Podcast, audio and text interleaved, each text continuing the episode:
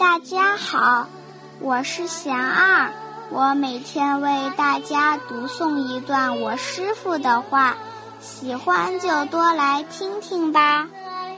用尽一生都无法躲避的那句话，我师傅说，有个年轻人在小学时，他尊敬的数学老师。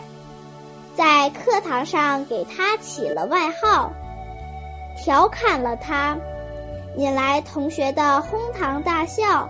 从此，这个外号被同学们叫起来了。持续多年，这件事情给这个小孩子造成了很大的伤害。从那以后，他就没有办法像以前一样尊敬老师，努力学习。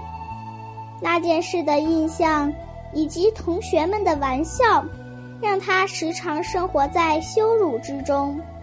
他特意为此报考了离家较远的中学以躲避，由此引发的自卑，直到今天，还在影响着他的生活。这就是语言的力量。语言不仅是声音，而是输出思想的工具。我们说什么话？我们就是什么样的人？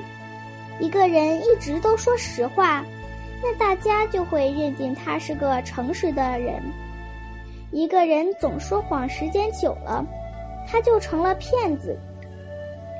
好话说多了，就成了好人；总是说恶语，本来不是坏人的，也慢慢变成了坏人。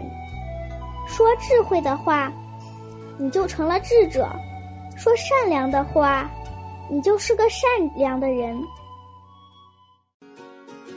大家有什么问题想问我师傅的，请给贤二留言，贤二会挑选留言中的问题，代为向师傅请教，然后在今后的节目中回答哦。